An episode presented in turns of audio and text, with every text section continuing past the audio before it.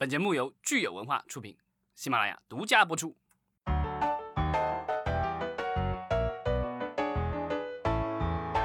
欢迎大家收听新一期的《影视观察》，我是老张。大家好，我是石溪，好久不见。在我没有出现的几期节目里面，老张和九千聊的是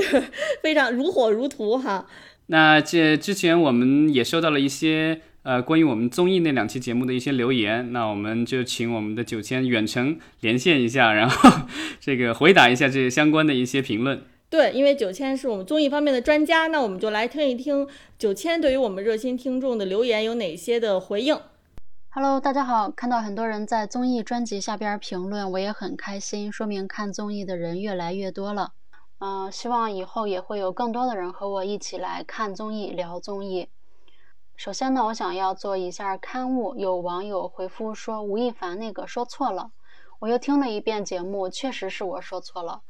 呃，在今年潮流节目中，吴亦凡参加的应该是腾讯视频的《潮玩人类在哪里》，而不是优酷的《七二零潮流主理人》。感谢这位网友的指正。接下来是我们的老朋友弥勒拜的回复，他说德云社是不是出了新的团综？是的，我刚刚看了德云社新的团综，特别好看，就推荐大家一起去看，就看着很舒服，不像是呃。其他的节目做的那种团综，只是给，呃，只是给偶像团体做的，就是剧本很明显，然后每个人表演的都很刻，都很刻意。德云社的团综呢，就是让人感觉特别的舒服，也可能是因为德云天团里的那些相声演员们说学逗唱的本领都特别的高，那在综艺节目里的表现也就会特别的游刃有余。德云社的这个团综之前是叫德云功效社，啊，现在是就在播出的时候是改名叫做德云逗笑社，啊，再一次推荐大家去看。另外，他说综艺看来看去，只要不是选秀的，都是那些脸，确实是这样。目前综艺节目里边的综艺咖还是太少，能用的和好用的也就那么几位，呃，比如说杨某啊，比如说谢某啊，比如说谁谁谁呀。这样就只能是过度消费。不过呢，也有平台试图去挖掘新的综艺力量，比如腾讯视频在播的《认真的嘎嘎们》，就是在喜剧演员里边去寻找综艺新秀，大家可以去看看。网友三五九九五五九七评论说：“最近几期闲着干嘛呢？挺好看的。”嗯，科普一下，闲着干嘛呢？是去年韩综推出的一档新的节目，是。呃，他的 P.D 是跟罗英熙齐名的金泰浩，M.C 是《无限挑战》里的刘在石，也就是刘大神。节目最开始的形式是刘在石向自己的圈内好朋友传递摄像机随意设置内容，后来发展成一个一个独立的特辑。最近出圈呢，是因为刘在石、Rain、呃李孝利三人组成了限定团，也就是说三个成年人要成团出道。呃，最近我们也在计划录一期以韩综为主的海外综艺，大家可以期待一下。如果有你特别想听的韩综节目，也欢迎在评论里告诉我们。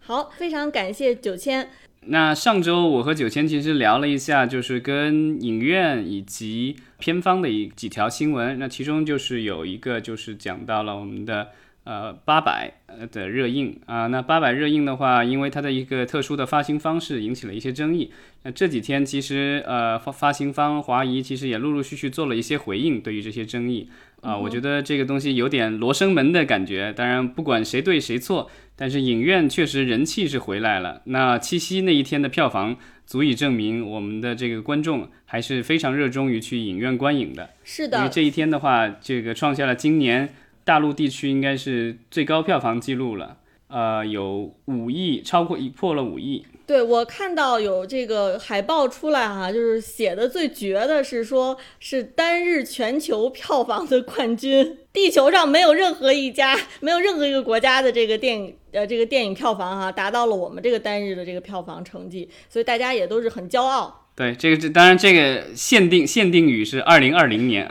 不要跟往年比。这个特殊时期，五一已经很厉害了。其实这一天的这个七夕的票房，我看了一下，呃，有统计，其实比呃往年可能还会低一些。但这个现在这个情况，因为我们知道今年的话，目前来说，很多的电影院还只有百分之五十的座位可以卖票。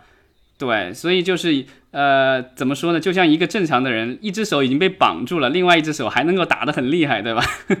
嗯，所以那其实就聊到我们今天哈跟大家讨论的这个话题，就是这个院线电影的立项。呃，那这也是我们一直以来特别关心的一个话题。那我觉得今天我们讨论的，好像这个意义也是挺尤为重要哈，因为我们看到说大家又重新拾起了对于院线电影的这个信心。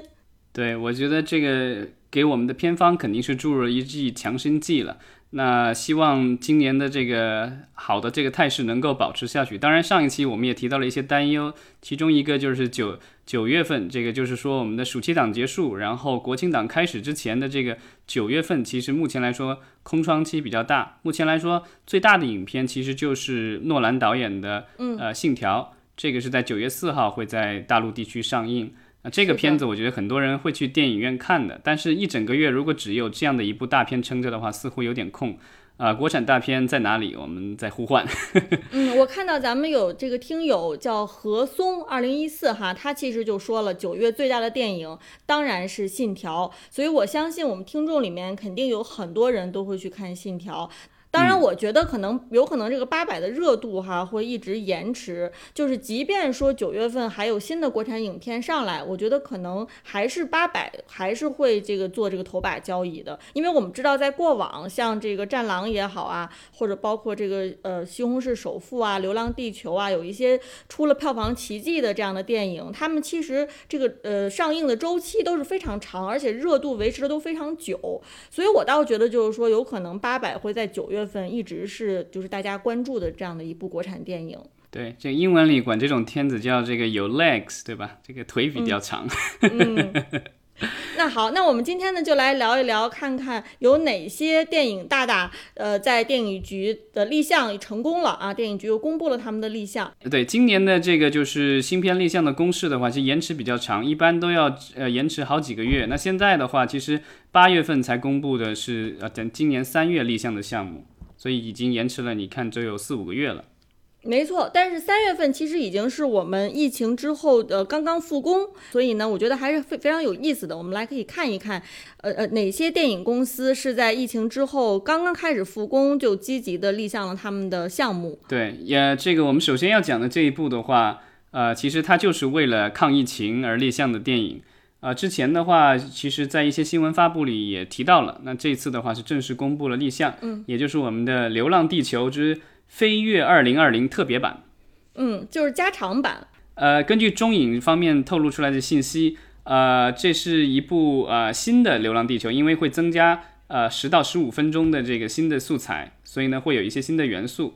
呃，然后呢，因为为了抗疫情嘛，所以呢，呃，郭帆导演也说了，这部影片的话，所有的票房收入将捐助给影院，帮助这个影院复工。呃，尽一些微薄之力，我觉得这个还是挺挺正能量的一个消息。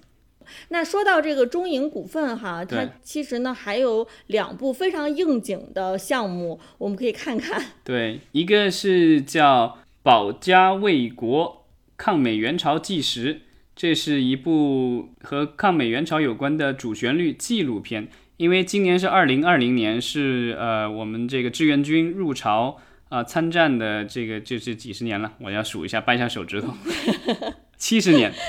对，就是历史上是我们是说这个历史时节点哈是很有纪念意义，以及就是说，当然最近我们知道也有很多抗美援朝的题材是在如火如荼的开展当中。对，包括八百的导演这个管虎目前在运作的一部项目正在拍摄当中，在呃东北好像是丹东吧，叫金刚川，好像就是讲的这个抗美援朝的故事。对，那中影呢是除了这一部纪录片哈，还有一部短动画短片的集合，叫《谁是最可爱的人》。呃，那其实是由五个动画短片组成，那每个短片呢都讲述了我们大家就是耳熟能详的这个抗美援朝英雄人物的故事啊，包括了黄继光、邱少云、杨根思、王海、张桃芳。嗯，主旋律电影啊，好像现在就是比较喜欢用这种短片集合的这个套路。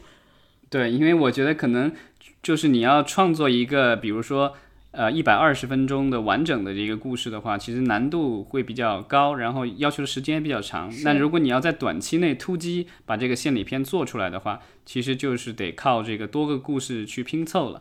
所以我们也预计到未来啊，会有一大波抗抗美援朝题材的电影向我们涌来。对，不只是电影，这个电视剧也有。没错，那说完了中影呢，我们再看看其他的这个传统的影业大厂哈，他们都有哪些有意思的项目？咱们来看看光线影业。对，光线一直以来出品了不少的这种青春爱情故事的，啊，这次的话也又有一部叫《十年一品温如言》，这个好像也是根据当年比较红的一个言情小说改编的。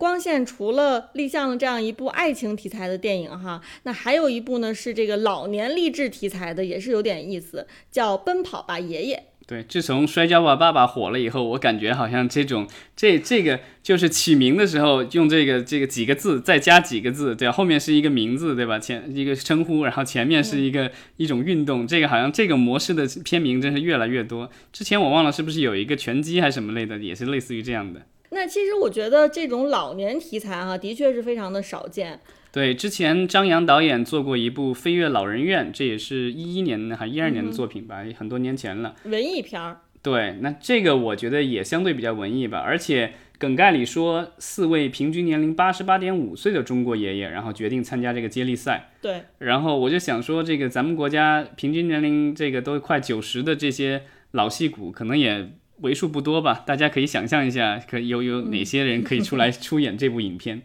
说完了光线呢，我们来看看另外一位大大博纳影业，他立项的电影叫《父辈》。嗯，因为博纳的话，最近有各种新闻，因为他们最近也在排期上市了，有可能这个好消息很快会传来。然后从他接这个发布的一些财务信息也可以看出来，他在就是发行上，尤其是这种主旋律影片的制作和发行上，这个赚了不少钱。那我们看一下他这次立项的这个项目的话，梗概就说的是，一九五九年弟弟被母亲遗弃在了上海的孤儿院，后来被转转到内蒙古抚养长大。六十年后，这哥哥为了找他，然后在草原上啊开展了一段寻亲之旅。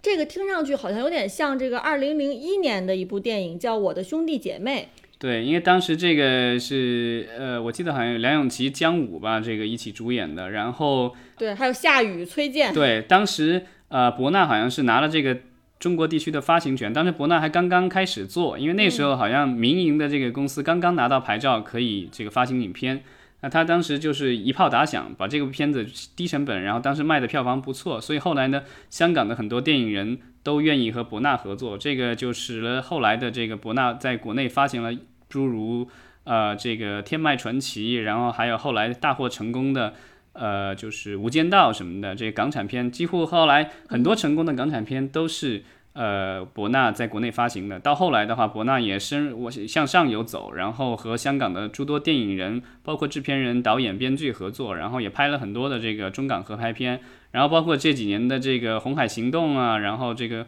湄公河行动》，其实也都是香港的团队为呃博纳打造的。没错，呃，那说完博纳之后呢，我们来看看华谊兄弟哈，就是咱们这个八百的片方。嗯，这我不知道是不是应该是像明天明年夏天上映的电影，因为这个叫。未来的未来讲的是男主角高考失利，然后之后的一系列的这个跟另外一个呃也是高考失利的这个朋友两个人的故事，算是一个青春友情故事。呃，所以看来华谊其实他们涉猎的这个类型啊还是比较丰富的。除了有像八佰这样的大片，我们知知道之前的这个像芳华呀、潘金莲呀，那现在呢又有这个青春校园友情故事。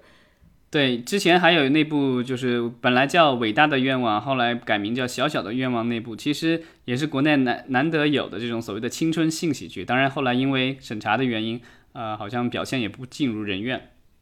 然后接下来呢，我们看看这个横店影业它立项的一部电影叫《人生大事》。对，它是和连瑞一起立项的这部影片啊，它的梗概说的是一个呃，这个职业比较特殊啊，叫。殡葬师，他说救下了一个险些被火葬的一个孤儿，然后两个人就成了这种算是组成了一个临时家庭。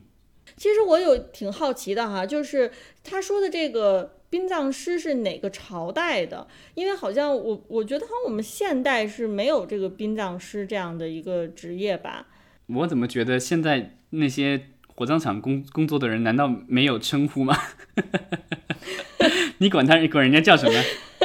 你叫殡葬师傅是吧？不叫殡葬师。这个男主殡葬师他是救下了这个险些被火葬的这个孤儿。那我觉得这个不太像是现代会发生的一个事情，我觉得像是一个古代情节。我就告诉你，中国古代压根儿就不怎么火葬人。哦火葬这个是现代才有的，而且是大家很多人其实不情愿。现在在农村里，之前你有没有注意过新闻？这个被强制火葬，引发了这个众多的民怨。嗯，也许可能我是不太了解咱们这个殡葬行业哈、听上去啊就有点离奇。这个九十年代吴天明导演拍过一部叫《变脸》，我这小时候在电视里看过，那个就是讲的也是，就但那个这个师傅是变脸师傅，不是殡葬师了，然后跟一个小姑娘这个在一起，然后就教他这个怎么变脸，这个也算是一个算是一个呃临时拼凑起来的这个爷爷和孙女儿这个这个档，嗯，对，所以有点有点那个意思感觉。是的，呃，然后我们接下来看看这个银都机构哈，也是这个香港的影业大大，他立项的电影叫《临时械劫》，这个械呢是机械的械，劫是抢劫的劫。我觉得银都立项的这个项目，基本上好多都是这种香港警匪片，那个梗概咱就也就不多念了。基本上，我觉得就是呃，就是 大家会比较熟悉的那些港产电影的这个老面孔又会再次出现。对，但是这个标题哈，我觉得太绕口了。持械抢劫，知道吗？你有一个持有一个词语叫持械抢劫，所以就所以就拿着枪嘛，叫械劫哈，反正这个词不是我熟悉的一个词语，我觉得可能呃有点绕口啊，不知道是不是会影响到它的最后的这个宣呃宣发。对，说到港产片的话，就是这几年一直非常活跃的，就是我们的王晶导演啊，他这个一这次又一下子带来了两部立项，真是很忙。因为前段时间咱们聊过，他拍了那个《倚天屠龙记》，对吧？好像据说已经杀青了。对，然后这一次的话，就是他又立项了两个项目，一个是四大探长和尔东影业合作的。那这个四大探长的话，大家如果对呃九十年代的老港片这个有印象的话，当年好像应该就是王晶导演拍的吧，《武义探长雷诺传》呃，刘德华和哦这个就是郭富城主演的。当然那时候刘德华还演了郭富城的爹。嗯，所以感觉这咱们这个王晶导演哈，是不是是有什么新的创意啊？在这这种题材上面，还是说继续炒冷饭，咱们就不知道了。但是呢，希望他能够这个重现这个追龙的辉煌。对，千万不要像《追龙二》那刚才老张说了，咱们这个王晶大大呢是特别忙哈，除了刚才我们说的这个四大四大探长跟尔东影业合作呢，他自己的公司其实还立项了一部叫《重装战警》的。电影，那其实大家一听这个片名呢，也知道了，它是这个警匪题材哈，打击犯罪分子。警匪对片。，然后这部影片的立项单位，一个是王晶导演自己的公司叫金逸电影，另外一个就是和他合作了那个就是《倚天屠龙记》的无限自在。对，所以我们看这个王晶导演哈，真是非常的活跃。那接下来呢，我们来看看大地时代啊、这也是一个很活跃的影业公司，他们立项的一个是爱情电影，叫《你的田涯》。呃，它这个比较有意思，是说它主角是一个叫呃以嘲弄爱情为招牌，不想恋爱只想暴富的女脱口秀演员，然后是一个应该是一个喜剧片，然后和一个同样不相信爱情的男人，两个人刚开始为敌，最后的彼此治治愈，然后呃最后恋爱了。嗯，这个人设我有点呃没搞明白，就是脱口秀演员怎么能想暴富？我感觉脱口秀演员都应该是挺清贫的。那倒也不是了，你就看那个什么，就是前段时间闹得很很很，就是闹得很沸沸扬扬的那个池子的那个事情啊，你有没有看那个新闻里说这个就是效果文化申请冻结了他多少财产？嗯啊，当然这个脱口秀演员今天来说，我觉得有一些可能还是比较清贫，但有人已经大富大贵了。那个池子对吧？算是比较一线了，但还不是顶级了。那他这个被申请被冻结的财产都有三千多万，他也就成名几年而已。那那我们就看看，根据这个脱口秀的主人公，到底能够衍生出一个什么样的有趣的故事。呃，然后接下来呢，我们看看陈明影业他们立项的这个电影呢很有意思，它的编剧是一位韩国的导演，叫金亨俊。这个影片的梗概我看完了以后，觉得挺挺挺好玩的。它其实讲的是一个在呃抗日期间，然后呢就是呃我们的八佰的故事之后，孤岛就是说在日本侵袭珍珠港，然后被这个美国宣战之前的话，其实这个上海有一段是孤岛期间，就是整个上海都被占领了，但是那个租界的话还是属于像个孤岛。对，其实之前韩国也拍过一部呃这种抗日的神片，呃叫也好像似乎就叫《暗杀》，在上海也取过景。然后啊，这一部的话，其实跟那个有一点点像，但不大一样的是说，它感觉是一个困兽斗的那种电影，就是说日方接到了线报，然后把这个我们的这个抗日的暗杀团队封锁在了公寓中，然后双方就展开了一场惊险的对决。嗯，那我不知道这样的一个题材哈，就是为什么要请这个韩国的呃这个编剧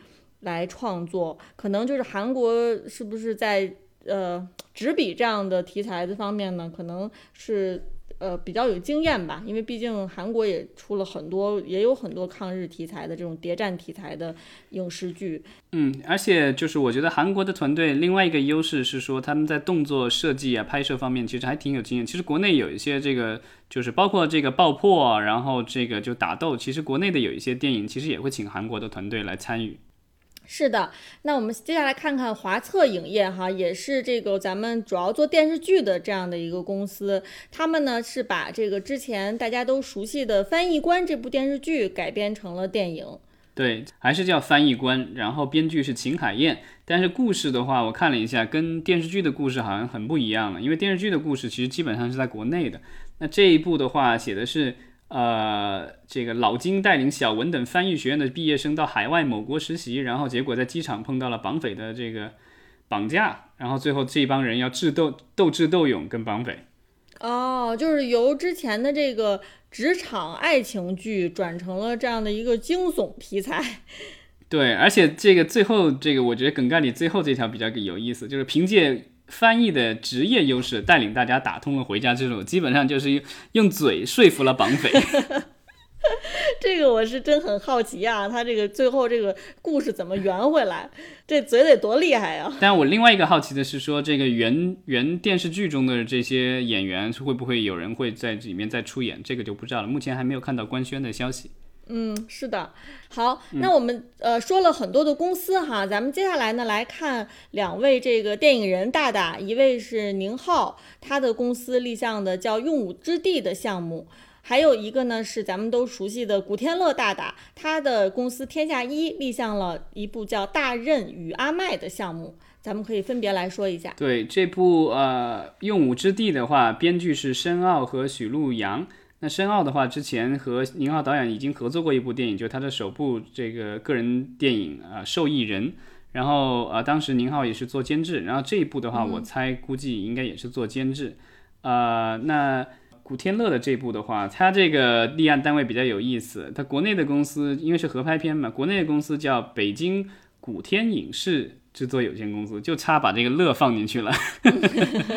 然后香港的是天下一电影制作公司，大家都知道这是这个就是古天乐的公司，所以我觉得感觉就是古天乐自己在内地和和香港的公司做的一个合拍，真的是游刃有余啊，在这个中港之间做这个中港合作项目。对这部《大任与搭啊与阿麦》的这个片名有点拗口啊，这部电影的话，它的编剧和导演都是冯志强。那这个也是香港的比较有名的一个编剧和导演，之前在 TVB 做过剧，然后呢也参与过少少林足球啊，就周星驰的一些电影啊，包括还有就是我比较喜欢的像文雀什么的这种，就是杜琪峰导演的一些电影，他都有参与。啊，他这个故事的话，就是讲的是一个乡巴佬遇上了一个大亨，然后两个人。发生就是发展了一段非一般的友情，然后呢，这个这乡巴佬无意中还拯救了这个大亨的人生。这种就是我不知道这个古天乐是不是应该要出出演这位这个富豪大亨？大亨是吗？